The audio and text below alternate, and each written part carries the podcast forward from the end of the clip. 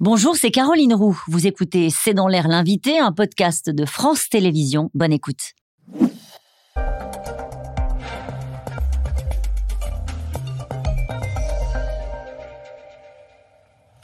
Bonsoir à toutes et à tous, bienvenue dans C'est dans l'air. Mon invité ce soir est Bruce Toussaint. Bonsoir Bruce Toussaint. Bonsoir Caroline. Elle n'est pas facile à faire pour moi cette interview parce que nous sommes amis et euh, je vais vous vous voyez.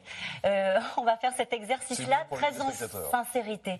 Euh, les téléspectateurs de C'est dans l'air vous connaissent bien. Vous avez été longtemps aux manettes de cette émission. Vous êtes aujourd'hui un des visages de BFM. Je vous reçois car vous publiez heureusement Elle n'a pas souffert chez Stock, un livre dans lequel vous racontez la mort coup sur coup de votre père, puis de votre mère, le choc, le vide, la peine, l'impréparation, l'incompréhension, la solitude de ceux qui restent dans une société où il faut, dites-vous, ouvrir un débat sur notre manière de gérer le deuil. Pourquoi vous, qui avez toujours refusé de vous mettre en scène, de mettre en scène votre vie personnelle, vous avez cette fois-ci décidé de raconter euh, l'intime, euh, la peine d'un fils?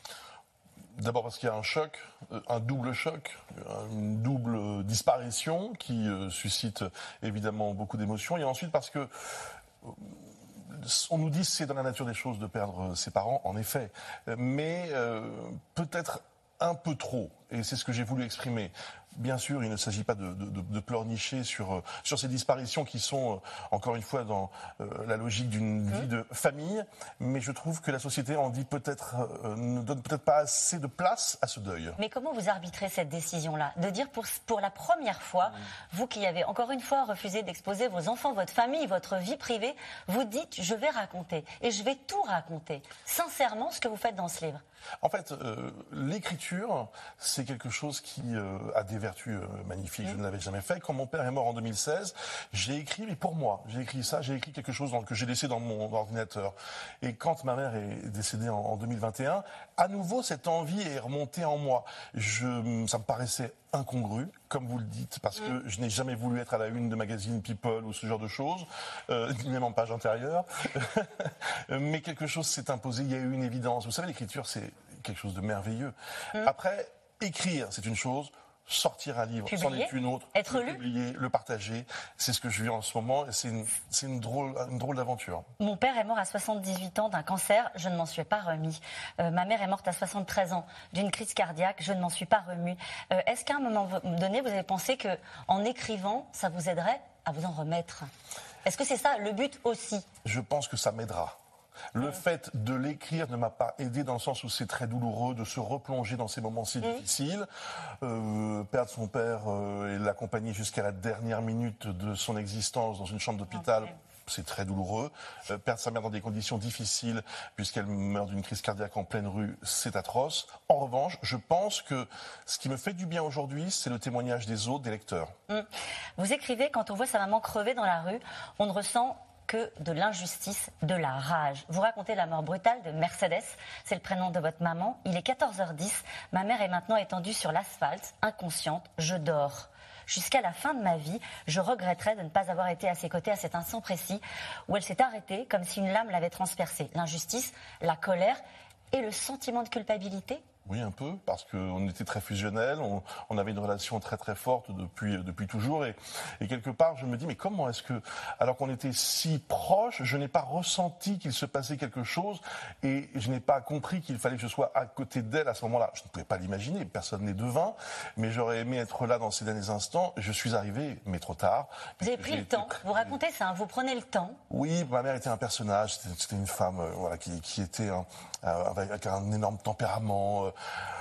parfois euh, un peu un peu too much comme on dit. Et c'est vrai que quand on m'a prévenu j'ai pensé qu'elle faisait un malaise et que c'était pas si grave. Je n'ai absolument pas voulu voir que la mort était en train de nous l'arracher. Mm. et quand vous arrivez vous dites que ça ressemble à une scène de guerre la réanimation les médecins. Euh, vos enfants sont à vos côtés euh, lorsque tout ça se produit lorsque votre mère meurt dans cette rue transformée je le disais en scène de guerre. C'est une inconnue qui réconforte votre fille Lola. Vous la prenez plus tard quand Lola vous raconte comment elle a vécu les choses ou, ou peut-être que vous le voyez sur le moment, on arrive encore à se comporter comme un père, comme un père quand on pleure sa mère.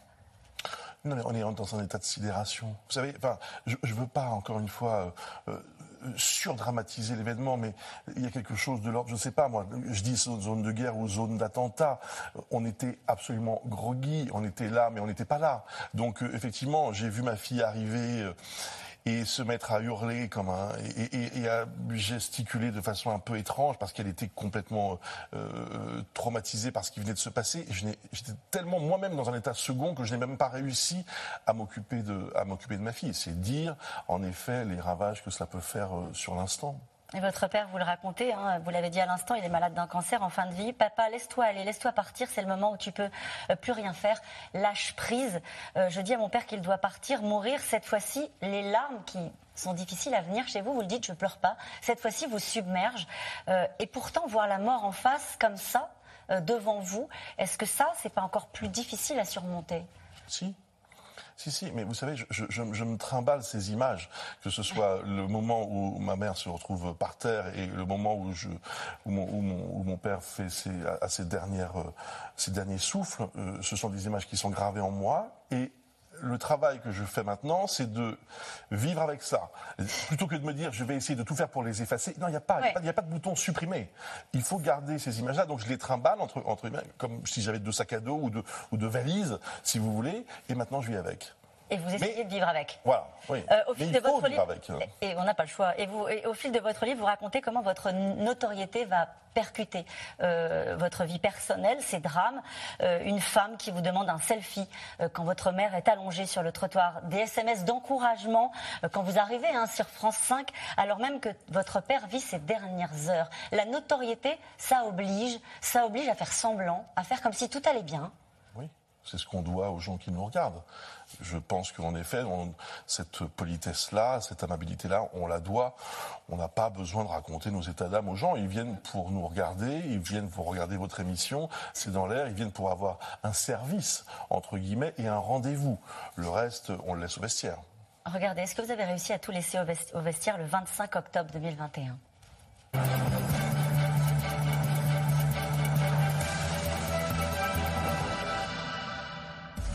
Bonjour à tous, très heureux de vous retrouver. On est ensemble jusqu'à midi. Stop au rodéo urbain à Lyon. Votre reprise d'antenne, nous sommes le 25 octobre 2021. Votre mère est morte le 18 octobre 2021 dans les conditions que vous venez de raconter. C'était trop tôt pour revenir à l'antenne Je pense que chacun vit à sa façon le post, euh, la, post-mort, le, post-deuil en quelque sorte. Mais c'est très difficile. Donc certains ont besoin de deux jours, d'un jour, de deux heures, certains ont besoin de quinze jours. Et je pense qu'il faut que euh, la société soit un peu plus souple et donne un peu plus de latitude à ceux qui euh, reviennent. Moi, je suis revenu parce que j'estime que c'est mon boulot de mm. revenir. Euh, j'aurais, oui, j'aurais aimé avoir quelques, quelques jours de plus. C'est évidemment ce que vous dites à la fin de votre livre, tout ce témoignage-là, la difficulté de la société même à parler de la mort. On ne dit pas la mort, on dit il est parti. On essaie de. la, fin, de vie. La fin de vie, exactement. Euh, vous dites au fond, on n'est pas préparé à la mort, même si au fond tout nous y prépare hein, depuis mm. notre premier souffle. Et vous dites, il faudrait qu'on ait davantage de temps, peut-être cinq jours au lieu de trois. Il faut, écrivez-vous, que les ministres s'emparent de ce sujet-là. L'ont-ils fait? Avez-vous des retours? Euh, depuis la publication du livre Oui, j'ai été contacté par des membres du gouvernement.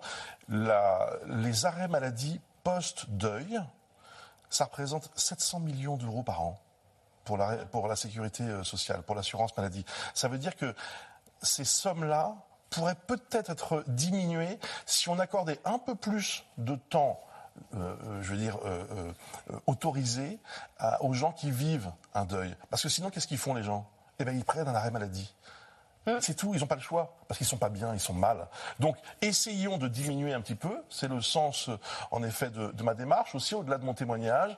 Et j'ai reçu un écho plutôt favorable, même si tout cela va prendre un petit peu de temps. Et ça pourrait s'inscrire, d'ailleurs, dans un projet de loi un peu plus large sur la, sur la fin de vie. Parce que la fin de vie, c'est pas seulement qui injecte quoi c'est aussi accompagner ceux qui restent. Ceux qui restent. Hein. Et vous évoquez une conversation notamment avec Yannick Aleno, qui a perdu son fils tué par un chauffard à Paris. Et vous partagez la même impression d'une déshumanisation euh, des heures d'après, justement pour ceux qui restent, la froideur de l'hôpital, les devis des pompes funèbres. Et puis, cette amende, cette amende qu'on a mis à votre maman parce qu'elle était euh, mal garée ou, euh, ou qu'elle n'avait pas mis le bon ticket alors qu'elle était en train de mourir sur un trottoir parisien. c'est un symbole au fond de ce que nous avons vécu. Effectivement, elle arrive dans cette rue, elle se, elle se gare, elle va chercher un ticket à l'eurodateur, mais dans ce petit laps de temps et dans ces quelques mètres qu'elle doit faire, elle s'effondre, victime mm. d'une d'une crise cardiaque. Quelques minutes plus tard, euh, une amende lui est mise. On a on a, on a reçu l'amende avec à 14h45. Bon, donc on a contesté en disant bah avec un certificat de décès, etc. Et on a reçu l'amende majorée. J'en ris, mais c'est pas drôle en fait, parce que c'est horrible. Et ça nous a ça nous a heurté, ça nous a ça nous a choqué. Docteur, je ne sais pas si je peux vivre sans ma mère. C'est ce que vous dites à votre psy lorsque vous poussez la porte. Est-ce que vous allez arriver à vivre sans votre maman? J'ai pas le choix. Mais elle est toujours là et au fond, je, je mesure en ayant fait ce livre et avec les premières réactions des, des lecteurs à quel point je ne suis pas seul à vivre avec ces fameux sacs à dos ou ces fameuses valises dont je parlais. On en a tous des sacs à dos. Allez, heureusement, elle n'a pas souffert publier chez Stock un livre sincère, touchant, qui nous met tous face à nous-mêmes et qui interroge sur la façon euh, dont nous avons ou pas réussi à surmonter euh, nos deuils. Merci beaucoup, euh, Bruce. Toussaint, merci, Bruce. on va retrouver dans un instant les experts de C'est dans l'air. Nous allons évoquer les propos d'Emmanuel Macron qui ont déclenché un tollé diplomatique. Emmanuel Macron pris à partie aujourd'hui à l'instant même alors qu'il était en visite aux Pays-Bas. Tout de suite. Merci d'avoir écouté C'est dans l'air. Comme vous le savez, vous pouvez désormais écouter l'intégrale, mais aussi l'invité ou vos questions à nos experts. Tous ces podcasts sont disponibles gratuitement sur toutes les plateformes de streaming audio. Et pour le replay vidéo, c'est sur France.tv, bien évidemment. À bientôt.